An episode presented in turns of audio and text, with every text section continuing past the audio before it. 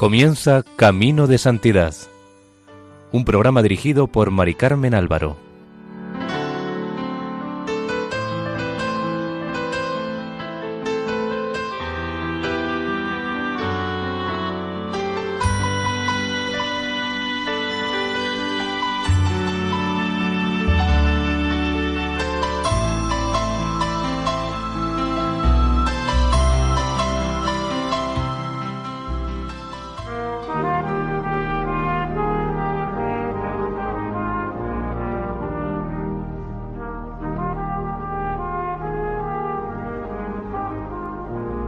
Nuestra cordial bienvenida al programa Camino de Santidad, realizado por el equipo de Radio María en Castellón, Nuestra Señora del Lledó. Les invitamos a escuchar el tercer y último capítulo dedicado a la vida de San Alonso Rodríguez.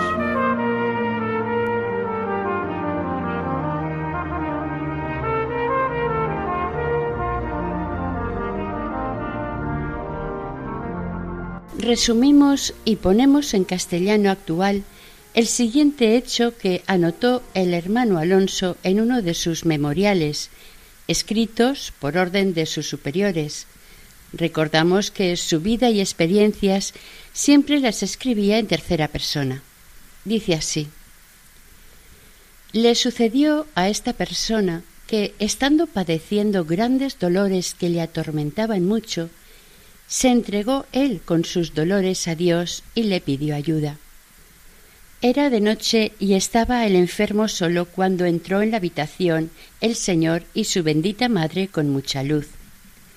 Se pusieron delante de él, hacia los pies de la cama.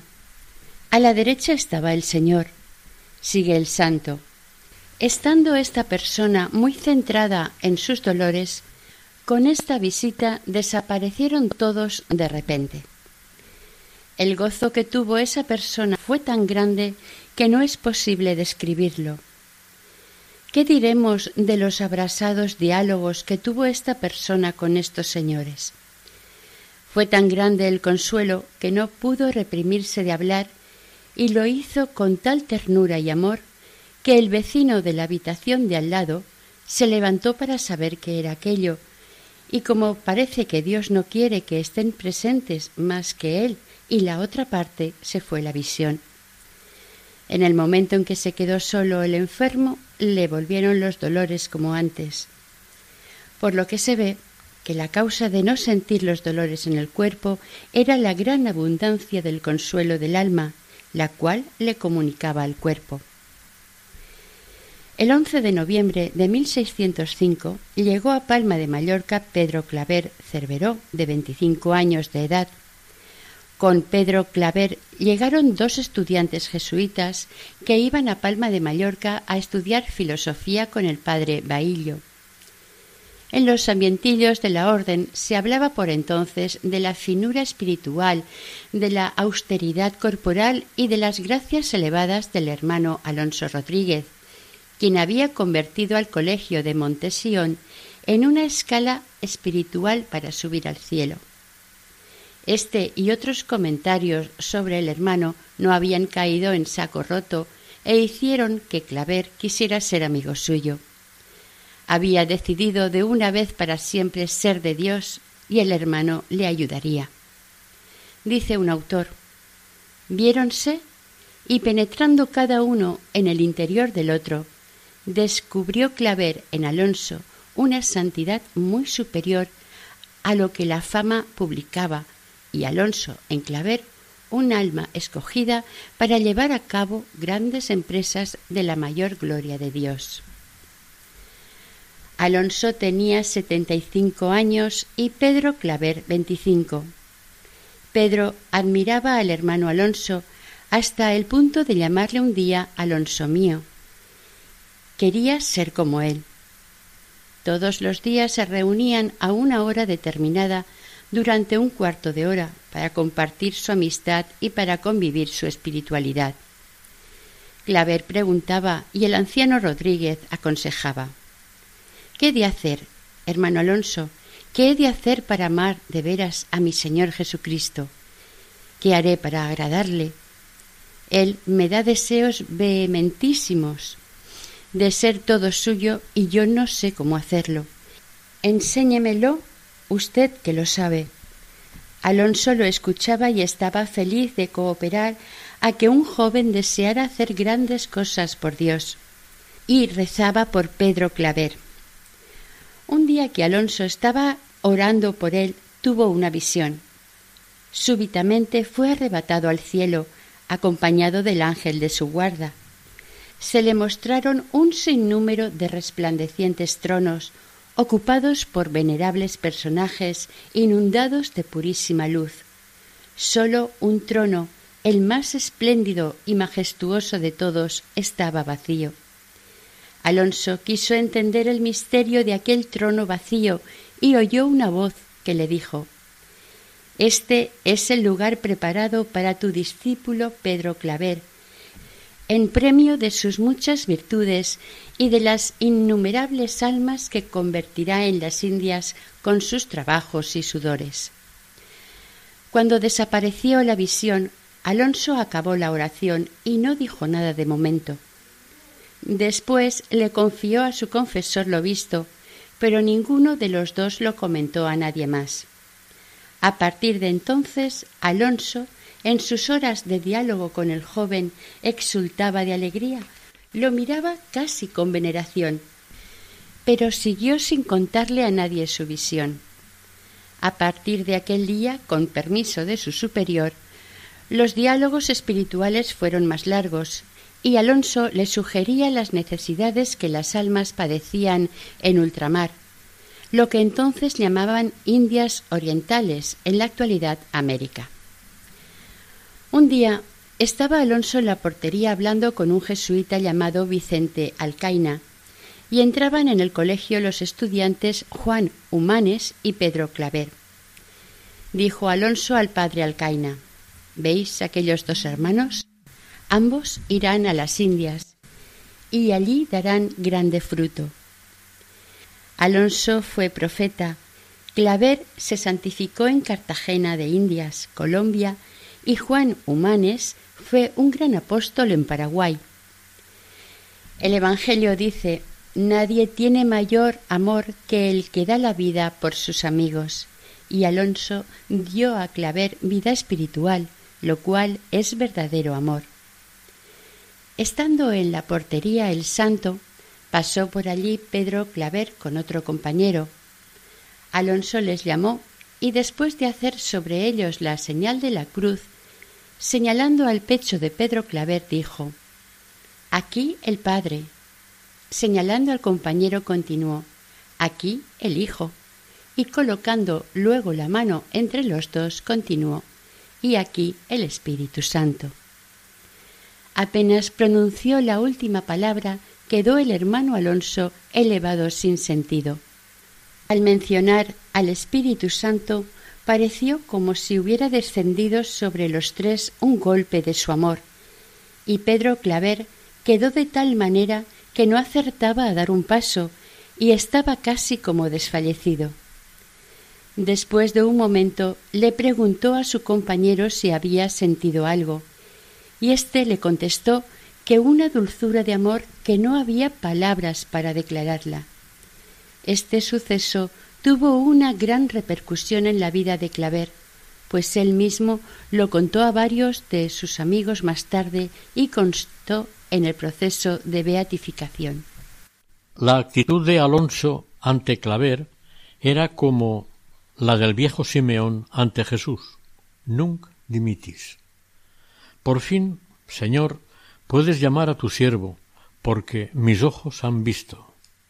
Claver era el hombre que extendería y alargaría la vitalidad espiritual de Alonso por toda una nueva y americana humanidad. Claver estuvo estudiando con éxito filosofía en Palma durante tres años, al mismo tiempo que recibía tres años de profunda espiritualidad de Alonso. Después tuvo que ir a estudiar teología para poder ser ordenado sacerdote. Pedro Claver fue uno de los discípulos más famosos del santo, quien, iluminado por el Espíritu Santo, le entusiasmó y alentó para trabajar en América. Cuando Claver tuvo que salir de Mallorca, lo hizo como la mayoría de la gente, cogiendo el barco en el puerto de Sóller, donde en aquel momento había dos naves esperando para salir hacia la península. Eran unos cuantos los jesuitas que, en aquel momento, tenían que embarcar y podían elegir la nave que quisieran de las dos.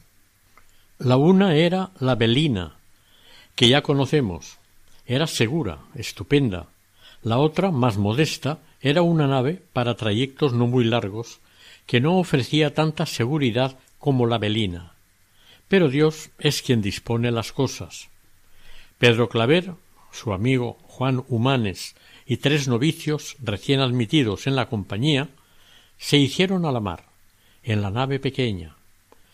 Los que no creyeron prudente subir en el barco de menor garantía se volvieron al colegio de Montesión, ya que la Belina saldría unos días más tarde. La nave en la que iban los jóvenes llegó a Salou, cerca de Tarragona, a los pocos días. Los prudentes aguardaron a partir con la Belina, ignorando lo que les esperaba y que vimos con anterioridad, como fueron capturados por piratas turcos, como decían entonces. En Mallorca había quedado el hermano Alonso rezando día y noche por su hijo hermano amigo Pedro Claver. Los cuatro puntos cardinales de la vida de Alonso fueron Jesucristo, la Virgen María, los ángeles del cielo y los santos. Las veinticuatro horas del día de Alonso eran un ir y venir entre los cuatro. Se refugiaba en ellos porque el diablo, el enemigo de la naturaleza humana, le perseguía a muerte, pero sus cuatro puntos de apoyo nunca le abandonaron. Había nacido para vivir en Dios y para humillarse ante los hombres, y esto era como una llave que le abría más y más el corazón del Señor. Una mañana, estando Alonso ayudando a misa, su alma oyó una voz que le dijo Sé feliz, Alonso, de sufrir ahora. Yo te consolaré a la hora de la muerte. Y el santo comenzó un nuevo sufrimiento que le duraría hasta su ya cercana muerte. Dios, entre otras gracias, le había concedido un perfecto en lo que humanamente se puede alcanzar conocimiento de sí mismo. Se veía como un hombre profundamente impuro, culpable, hasta el extremo de resultarse nauseabundo, como si estuviera podrido. Esta visión le era dolorosa, pero pensaba que era lo que se merecía. Por tanto, aunque con un gran sufrimiento tenía paz, al verse tan repugnante quería huir de sí mismo día y noche. Para él era una verdadera tortura tener que estar esclavizado a un enemigo tan despreciable como era su humana personalidad. Por contra, veía virtudes en todos los demás. Por la noche sufría neuralgias muy fuertes que le impedían descansar, pero pensaba que era una ligera cruz merecida y le pedía a Dios a todas horas que se dignara mandarle más sufrimientos. Estos acabarían un día con la vida de su enemigo, el cuerpo, que era una atadura a la tierra. Por si fuera poco, le volvieron los escrúpulos, a pesar de las continuas muestras de finísimo amor y a pesar de todos los detalles que Dios le tenía a él. No le abandonaban, Alonso tenía por costumbre comulgar al menos tres veces por semana. Ahora que su salud había empeorado, el enfermero le ordenó que sólo comulgara los domingos. Esta nueva mortificación le costaba, pero obedeció, ayudado por sus cuatro Cristo, María, los ángeles y los santos. El santo recibió de Dios el don de conocer cuál era su camino en la vida, amar al Señor con toda su alma, con todo su espíritu, con todas sus fuerzas, con toda su vida. Y además, amar al prójimo, en su caso concreto, con todo lo que supone ser jesuita, como a sí mismo. Totalmente. toda su oración y todo dolor eran para Dios, y toda la caridad y toda la obediencia mortificada para la compañía de Jesús. Para con Dios fue un místico, para con la compañía la caridad hecha persona. En enero de 1613, no se sabe el día exacto, poco después de mediodía, estaba subiendo Alonso por la escalera. Seguramente eran sobre las tres y media de la tarde cuando volvía de explicar las reglas de los hermanos coadjutores a uno de ellos. Al llegar al último escalón se sintió empujado de espaldas hasta el primer rellano. Le pareció como si una terrible fuerza le hubiera cogido por la cabeza y levantado en el aire. El hermano cayó plegado sobre sí mismo, todo dolorido. Dos estudiantes jesuitas le vieron caer e inmediatamente hicieron sonar la campana de la comunidad. Ante tan inesperado campaneo, acudieron todos los padres y vieron a Alonso caído en el suelo, inconsciente. Afortunadamente sólo se había hecho unas pequeñas heridas en la cabeza. Le llevaron a su celda y llamaron a los doctores, quienes opinaron que la caída sería fatal para un hombre de tanta edad y moriría a consecuencia de ella. Un padre pasó la noche con él y al amanecer le preguntó cómo había pasado la noche. Cuando Alonso pudo hablar le dijo He sufrido como si hubiese estado en el infierno.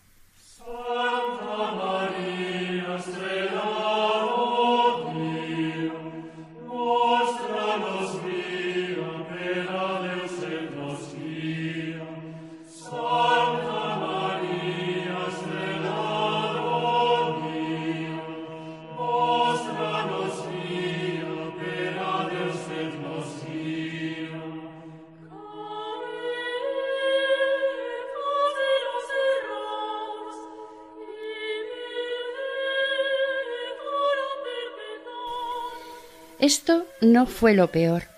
Durante la dura convalescencia, que duró varios días, el diablo no dejó de atormentarle. Le hacía oír las blasfemias de los condenados en el infierno. Pero Alonso estaba edificado sobre la roca del amor y de la mortificación, y seguía pidiendo más sufrimientos por el amor de Dios. Pasó su convalecencia orando las noches enteras mentalmente y por lo bajo para no molestar. Cuando le ofrecían una tisana se la bebía a gusto porque le sabía a amargor puro. Cuando le preguntaban qué le apetecía comer respondía lo que el hermano querrá. Se lamentaba de los cuidados que le ofrecían porque cuanto más gozara aquí, más sufriría en el purgatorio. San Alonso Rodríguez gastó toda su vida en convertirse en un profesional de la oración y de la mortificación. Su vida se reducía a orar y mortificarse. Su oración le llevaba a un mayor deseo de mortificación y la mortificación a una mayor pureza en el orar. Hasta tal punto este era su programa de vida que el médico le aconsejó al padre rector que le dijera al hermano que aflojara y se moderara en la oración para que se aliviaran la mente y los dolores de cabeza. Alonso, obediente, se esforzó al máximo en mortificarse, distrayéndose, descansando y dejando la oración, pero le era imposible. Le dijo al rector Padre, pese a todos los esfuerzos, no puedo olvidarme de Dios y es que el camino de Alonso lo había trazado Dios. El caso de la caída del santo por las escaleras desorientó a los doctores. Alonso, contra todo pronóstico, se curó y dejó entrever al hermano enfermero que su caída por las escaleras había sido obra de Satanás. Cierta noche, estando Alonso luchando contra éste, se le apareció nuestro Señor, que le ordenó al diablo que dejara a Alonso en paz.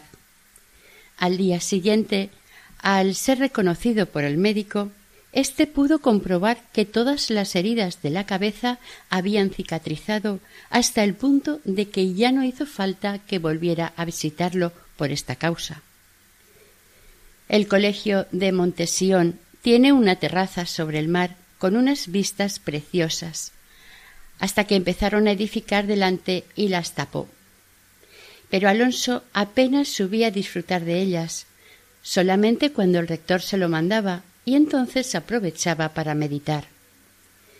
Estando un día allí, vio que por el suroeste se acercaba una nube negra y detrás de ella una legión de diablos a quienes Dios había dado permiso para destruir la isla de Mallorca y en especial la viña de los jesuitas de Montesión. El hermano dialogó con los espíritus del mal y éstos le dijeron que no le serviría de nada su oración a Dios y su recurso habitual a María. Dando brincos y gritos, le aseguraron que no quedaría viva en Mallorca ni una hierba, en especial en la viña de El Rafal. Alonso escuchó la amenaza y con su viva gran fe dejó la azotea y entró en una de las tribunas de la iglesia dialogó con Dios, quien le respondió que los diablos no harían demasiado estrago, pero algo sí, dada la poca fe que le tenía el superior. Y así fue. Mientras Alonso se lo estaba contando al rector, se desencadenó una especie de diluvio de granizo y ventisquera que arruinó todo el campo. Pero al año siguiente, cuando todos pensaban que había llegado las vacas flacas y el hambre, se vieron sorprendidos con una cosecha espléndida, como no la habían conocido en años, gracias a que mientras tanto Alonso había estado rezando y mortificándose. Alonso iba envejeciendo y apenas se podía valer por sí mismo. Necesitaba ayuda prácticamente para todo. Tenían que limpiarle la celda y hacerle la cama, además de atenderle llevándole la comida y vigilar si necesitaba algo. Era invierno y el santo hermano estaba en la cama algo enfermo, pero podía levantarse. Un día de aquellos, el hermano enfermero tuvo que acompañar a un padre a la cárcel porque alguien iba a ser ajusticiado. El enfermero, antes de salir de casa, le dijo al rector que sería oportuno que encargara a un hermano que cuidara al hermano Alonso, ya que éste no podía salir de la celda. El encargado por el rector pensó que sólo tenía que llevarle la cena aquel día, por lo que después se desentendió. En aquel tiempo era costumbre en el colegio que después de levantarse se doblara el colchón y se ventilara, como así hizo el enfermero con el colchón de Alonso y como éste ya no tenía fuerzas y no lo podía extender sobre el somier para descansar, cuando llegó el momento de acostarse no pudo hacerlo. No se atrevió a llamar a nadie para que le preparara la cama, y el hermano encargado para sustituir al enfermero tampoco se acordó de llevarle la cena. El resultado fue que pasó la noche en ayunas, sentado al pie de la cama, recostando levemente su cabeza y espalda sobre el doblado colchón, aterido de frío. Cuando el hermano enfermero regresó de la prisión a las doce de la noche, pensó en entrar a verlo, pero prefirió no molestarlo, pensando que estaría descansando. Al día siguiente, cuando entró el enfermero en la habitación de Alonso, él ya estaba despierto y lo encontró embarado, transido de frío, doblado en dos al pie de su cama. El hermano se llevó un susto al verlo así, pero el santo no se quejó en absoluto, y a sus exclamaciones le respondió Pasé la noche con gran contento de mi corazón. Que Dios sea glorificado en todo esto. Gracias a Dios, pronto estaré curado. Una vez que estaba el santo temeroso de su vida pasada, hablando con Dios y deseoso de contentarle, le decía ¿Qué queréis, Señor, que haga de la vida pasada? Y Dios le respondió Yo estoy contento por tu vida, ya te son perdonados tus pecados a culpa y pena. No temas, yo te quiero para mi gloria. Una noche que cenó Alonso en el comedor con la comunidad, y habiendo estado rezando mientras cenaba, acabada la cena, al salir del comedor, miró a todos sus hermanos con amor, y le entró un gran deseo de verse en el cielo con todos ellos, con el puro y tierno amor que sentía por sus jesuitas. El santo siguió tratando esto con Dios, y allí mismo en el refectorio le respondió el Señor que sí, que los vería en el cielo, reafirmándole este deseo varias veces en el mismo comedor mientras salía. Alonso decía que para él los jesuitas eran a mis ojos son como ángeles del cielo. Yo, para humillarme y crecer con la gracia de Dios en santidad, no he menester con la gracia de Dios, sino mirarlos a ellos y a sus virtudes, y en ellos veo lo que me falta a mí.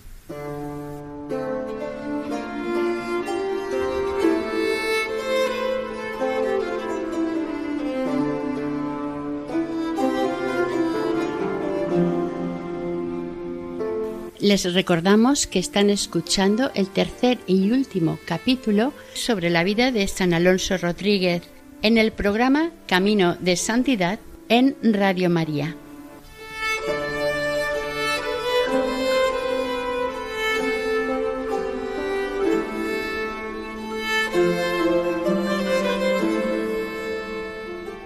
El santo decía, creo que las contrariedades nos vienen de la mano de Dios, que ellas son para el alma un gran tesoro, siempre que se las acoja por amor a Dios. Cuando todo nos sale bien, no somos afortunados porque nos buscamos a nosotros mismos, mientras que en circunstancias dolorosas, soportadas por Dios, nosotros triunfamos sobre nosotros mismos. La divisa de Alonso era olvidarse siempre de sí mismo a fin de aplicar únicamente su espíritu a agradar a Dios. En más de treinta años Alonso nunca sazonó sus alimentos con sal por penitencia.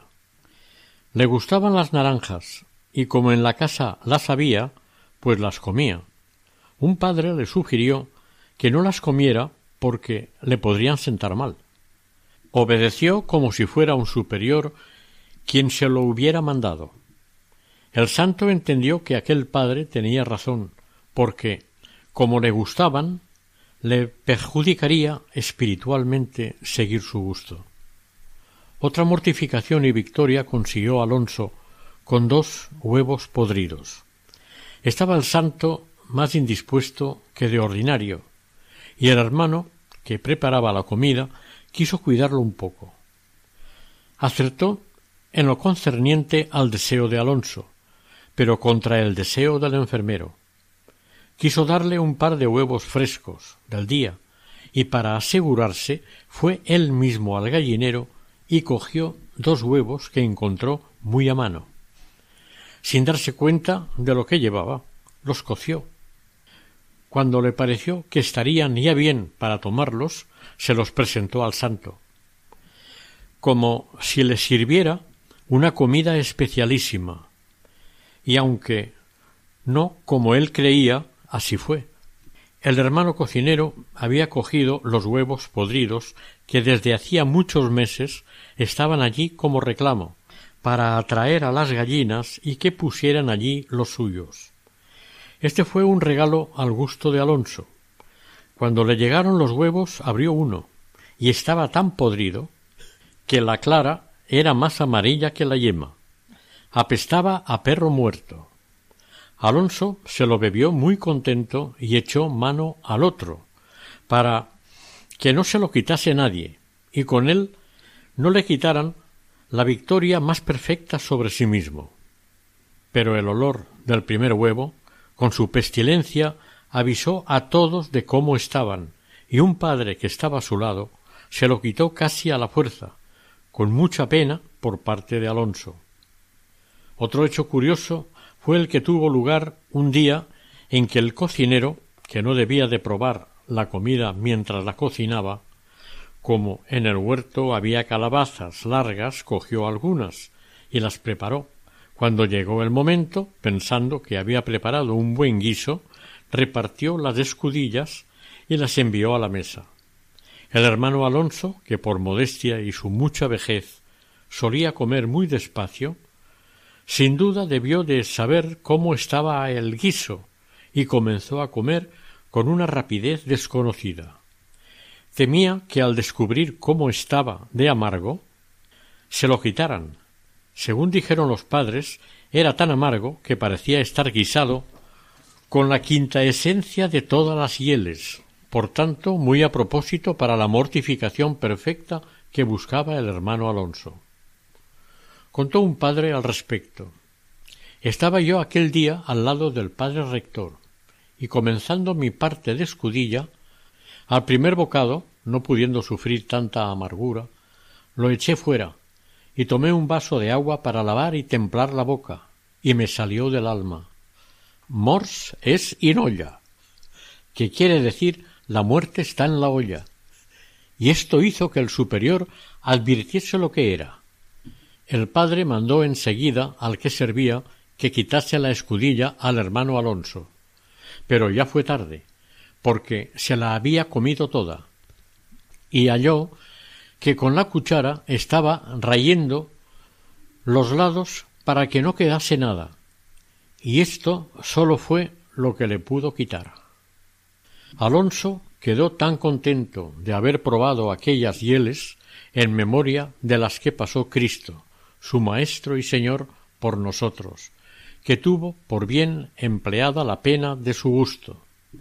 Era tan grande la amargura de estas calabazas que la carne que había estado un poco con ellas quedó también amarguísima, sin que se pudiese comer bocado de ella, y se quedó toda. A la noche, para suplir la comida y el fallo de la mañana, procuró el cocinero cocer la misma carne cambiándole el agua varias veces y después con alguna cosa dulce volverla comestible, pero ni aun así estaba comestible. Y hubo que tirarla a la basura, ya que no era buena ni para perros ni para gatos. Esta mortificación le costó al hermano Alonso muchos días de calentura y un fuerte dolor de estómago. Durante varios años sólo el olor de las calabazas le provocaba horror.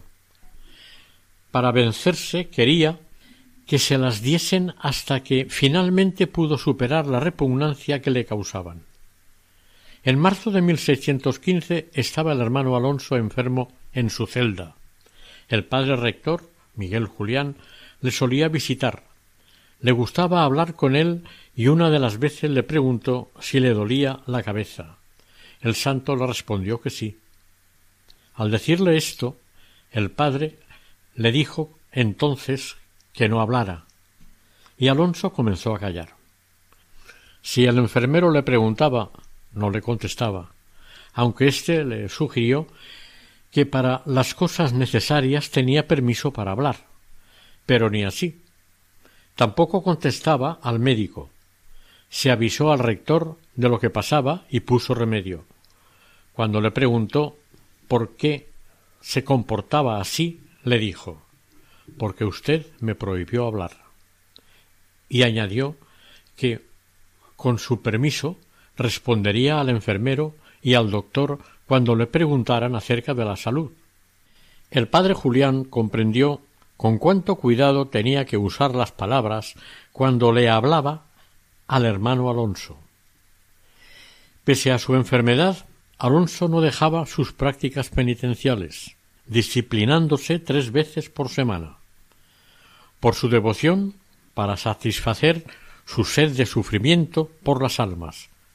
Habría dado su sangre. Hubiera querido ser mártir. Solía decir a menudo Oh Jesús y María, los dos objetos más dulces de mi amor, ojalá pudiera yo sufrir y morir por vosotros.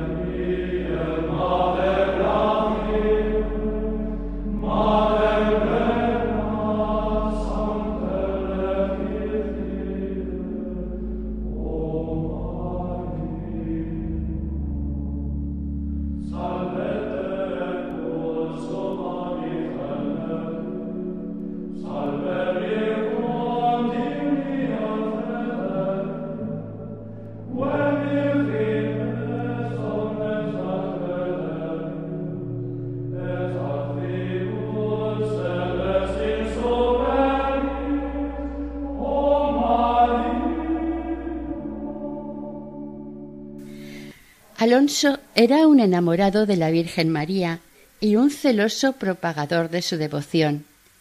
Se angustiaba cuando se enteraba que no era honrada por todos. En noviembre de 1615, tanto en el Colegio de Montesión como en el convento de San Francisco, se defendieron conclusiones públicas sobre la concepción inmaculada de la Virgen.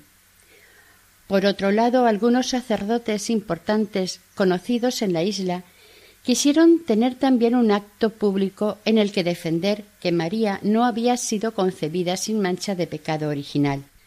Aparecer los carteles anunciando el acto y conmocionarse la ciudad fue todo uno. Toda la ciudad, nobles y plebeyos, eclesiásticos y seglares, se escandalizaron a la vez al ver que en un reino tan católico como el de Mallorca pudiera existir alguien capaz de dudar de tan indiscutible y honoroso privilegio. Entonces se pensó en hacer solemnes demostraciones de fe del pueblo mallorquín en honor de María. En Montesión también se comentó todo esto, y un día, en la recreación de la comunidad, el hermano Alonso, consternado y preocupado porque hubiera gente que pensaba contradecir el privilegio de María, se puso en pie, alzó el brazo y dijo No la tomen con la Madre de Dios, que, aunque es tan benigna y la misma suavidad y dulzura, hijo tiene muy celoso de la honra de su madre, y ángeles sin género que volverán por su señora y defenderán su limpieza e hidalguía y luego añadió que una de las causas por que Dios había enviado a la compañía a este mundo, entre otras, era muy principal esta, para que enseñase y defendiese esta verdad en la Santa Iglesia. Entonces un hermano le preguntó que cómo sabía que Dios envió la compañía de Jesús para defender la doctrina de la Inmaculada Concepción de Nuestra Señora. A lo que el santo le respondió Yo no sé de cierto, de allá lo alto me lo han dicho. El 27 de noviembre de 1616, Alonso le dijo al padre Torrens que pocas semanas antes, estando dentro de su celda, le había mostrado el Señor toda la isla de Mallorca y de una pasada todos y cada uno de los pueblos y villas de ella. Y le había dicho ¿Ves esta tierra? Después de muerto has de hacer grandes y muchísimos milagros en toda ella. Y él estaba confuso y avergonzado de ver que a una cosa tan baja, tan vil como él, que se tenía por el más malo del mundo, se le dijese aquello. Y así metido en el abismo de su nada, turbado, se quedó sin un movimiento siquiera de presunción o alegría. En 1617 la vida de Alonso estaba llegando a su fin. Había cumplido ochenta y cinco años. Era una vida fecunda, llena de vida, de amor por Dios y todas las criaturas. De los cincuenta y cuatro años de consagrado a Dios, cuarenta y seis los había vivido en la compañía de Jesús. En enero estaba en la cama. Por orden de su superior, por obediencia, tuvo que contar sus padecimientos. Declaró que le dolía el estómago, los riñones le martirizaban, tenía piedras y muchos cólicos, las piernas inválidas, doloridas, dolor en los pies, calentura. Unos días parecía mejorar, otros empeoraba.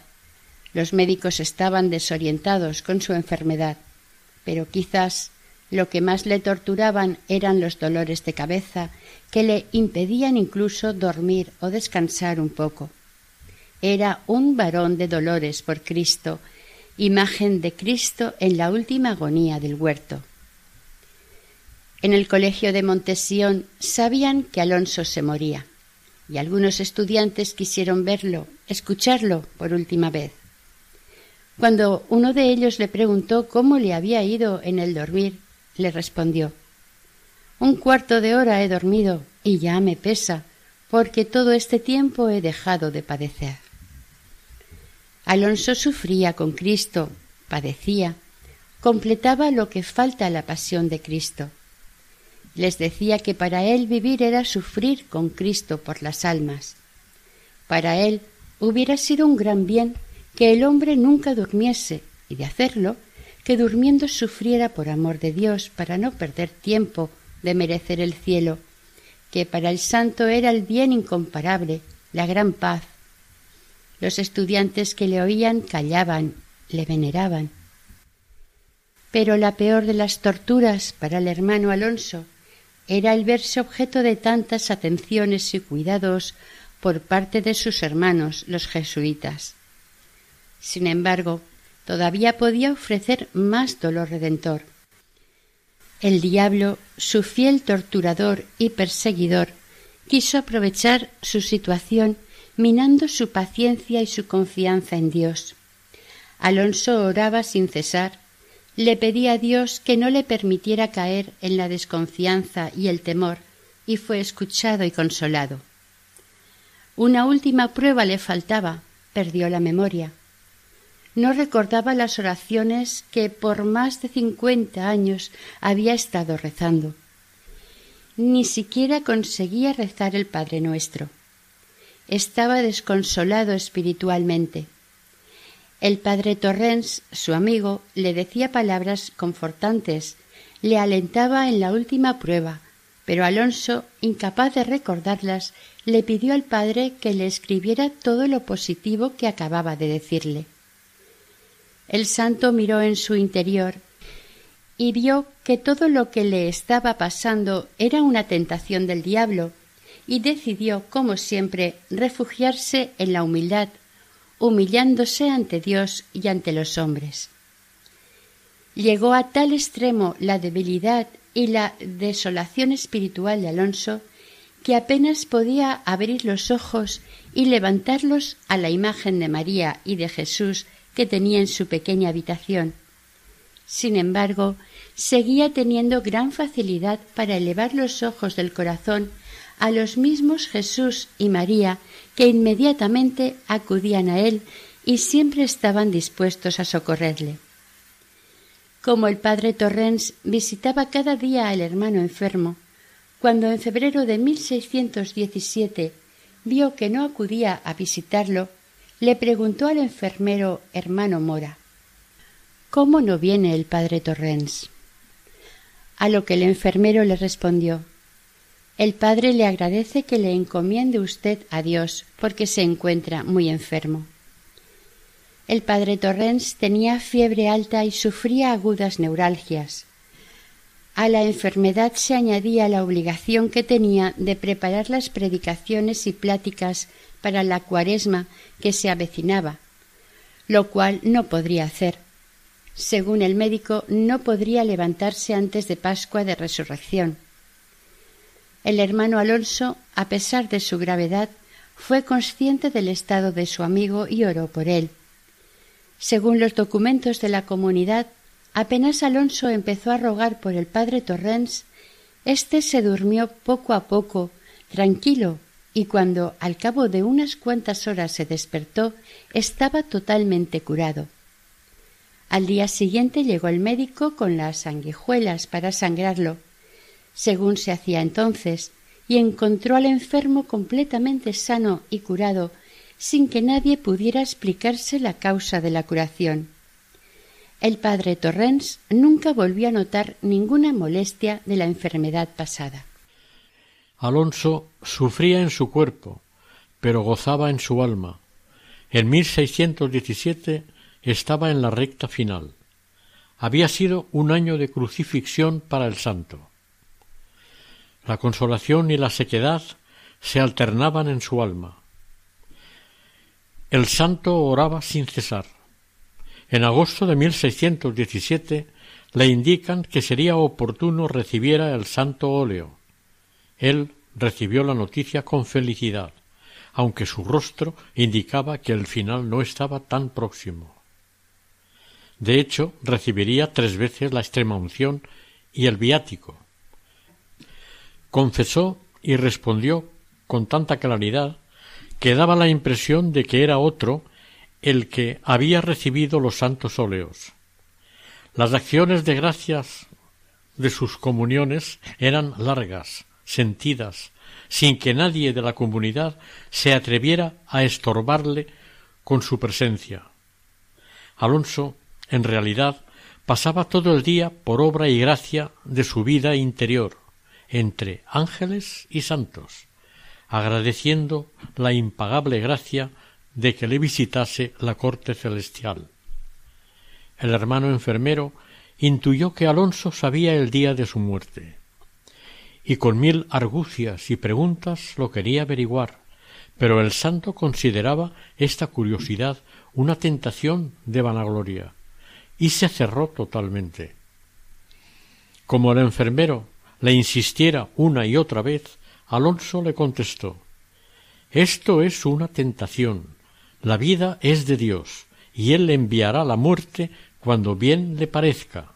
Ojalá nos encuentre bien preparados para aquel terrible trance. El sábado 28 de octubre Alonso recibió la Sagrada Comunión. Al anochecer todas las dolencias habían disminuido.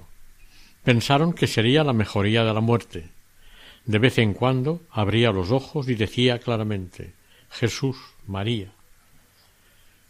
Si le hablaban ya no respondía.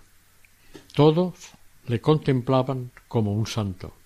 En la noche del treinta al treinta y uno fue avisado el padre rector de que estaba apagándose. Los padres y hermanos ponían sobre el moribundo, al que consideraban santo, sus rosarios, estampas y demás objetos para guardarlos todos como reliquias. Alonso estaba otra vez lleno de dolores. El rector leyó la recomendación del alma. Alguien de los presentes le acercó al santo una imagen del Cristo crucificado, que había sido su único modelo, su guía, su punto de referencia, consuelo y ánimo. En ese momento abrió los ojos, miró a todos con una vista más clara, viva y alegre que había tenido en vida, y volviéndola sobre el Cristo que tenía, inclinándose a besarle, pronunció el dulcísimo nombre de Jesús, en voz alta y muy prolongada, y expiró. Cuando las gentes de Palma se enteraron de su fallecimiento, la reacción no se hizo esperar. A primeras horas de la mañana acudieron el virrey de Mallorca, los jurados de la ciudad y del reino, nobles, caballeros, hombres y mujeres de todos los estados, todos querían besar la mano del humilde santo portero de Montesión. El colegio se llenó de quienes, como devotos, iban a orar ante el hermano Alonso. Crecía la devoción, la noche llegaba, y nadie dejaba la iglesia, al contrario, cada vez había más gente, los padres quisieron trasladar el cuerpo del hermano a la capilla de Nuestra Señora para darle sepultura al día siguiente, pero no había manera. Apenas podían dar un paso. Finalmente, como pudieron, en un momento de descuido de los fieles, el cuerpo fue entrado en el colegio y puesto en el aposento del padre rector. Casi tres horas tardaron en poder cerrar las puertas de la iglesia a las nueve de la noche, aún había gente rezando en la misma. Ante tanto alboroto, y para evitar problemas, los jesuitas tomaron la decisión de enterrarlo en secreto. Había terminado el paso por la tierra de un hombre cuya vida, en su totalidad, había sido para Dios.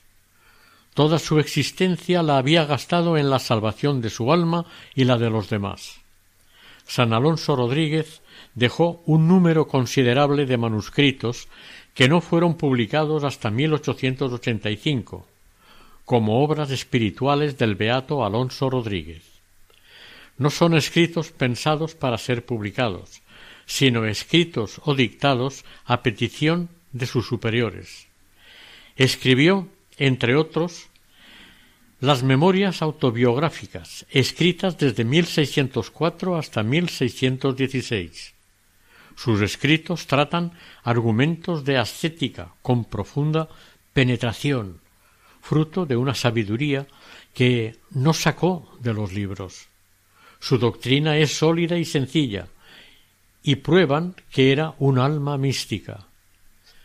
Murió al amanecer del 31 de octubre de 1617 y fue enterrado en la iglesia de Montesión de Palma de Mallorca.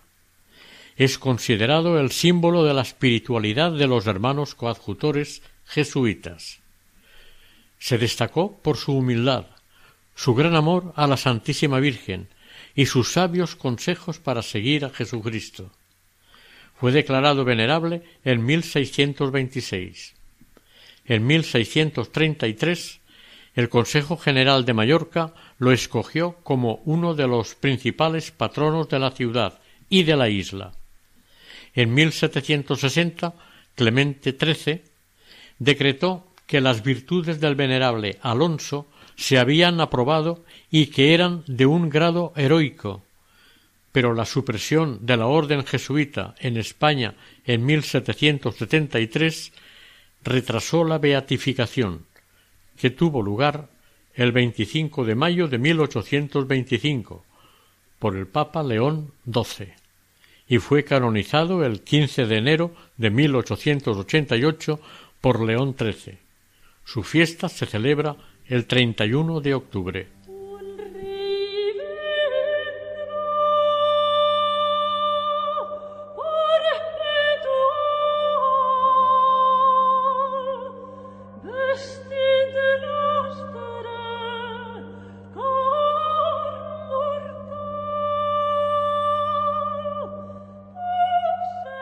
Oración. Dios Padre misericordioso y eterno, te damos gracias y te bendecimos porque infundiste en el corazón de San Alonso Rodríguez un gran amor a tu Iglesia, a tu Madre la Virgen María y al prójimo, y lo iluminaste para servirles con la oración y el sacrificio. Te pedimos le sepamos imitar y por su intercesión nos concedas ser fieles apóstoles y seguidores tuyos. Por Jesucristo nuestro Señor. Amén.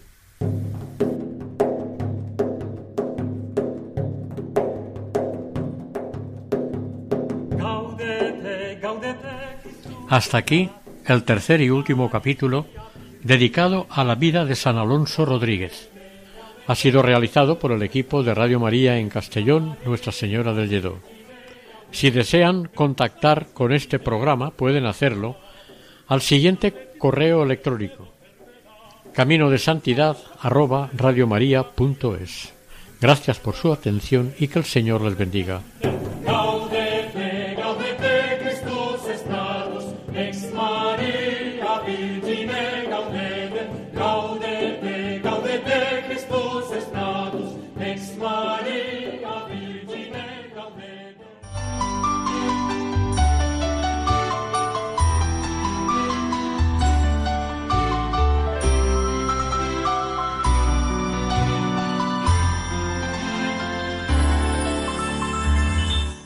Camino de Santidad. Un programa dirigido por Mari Carmen Álvaro.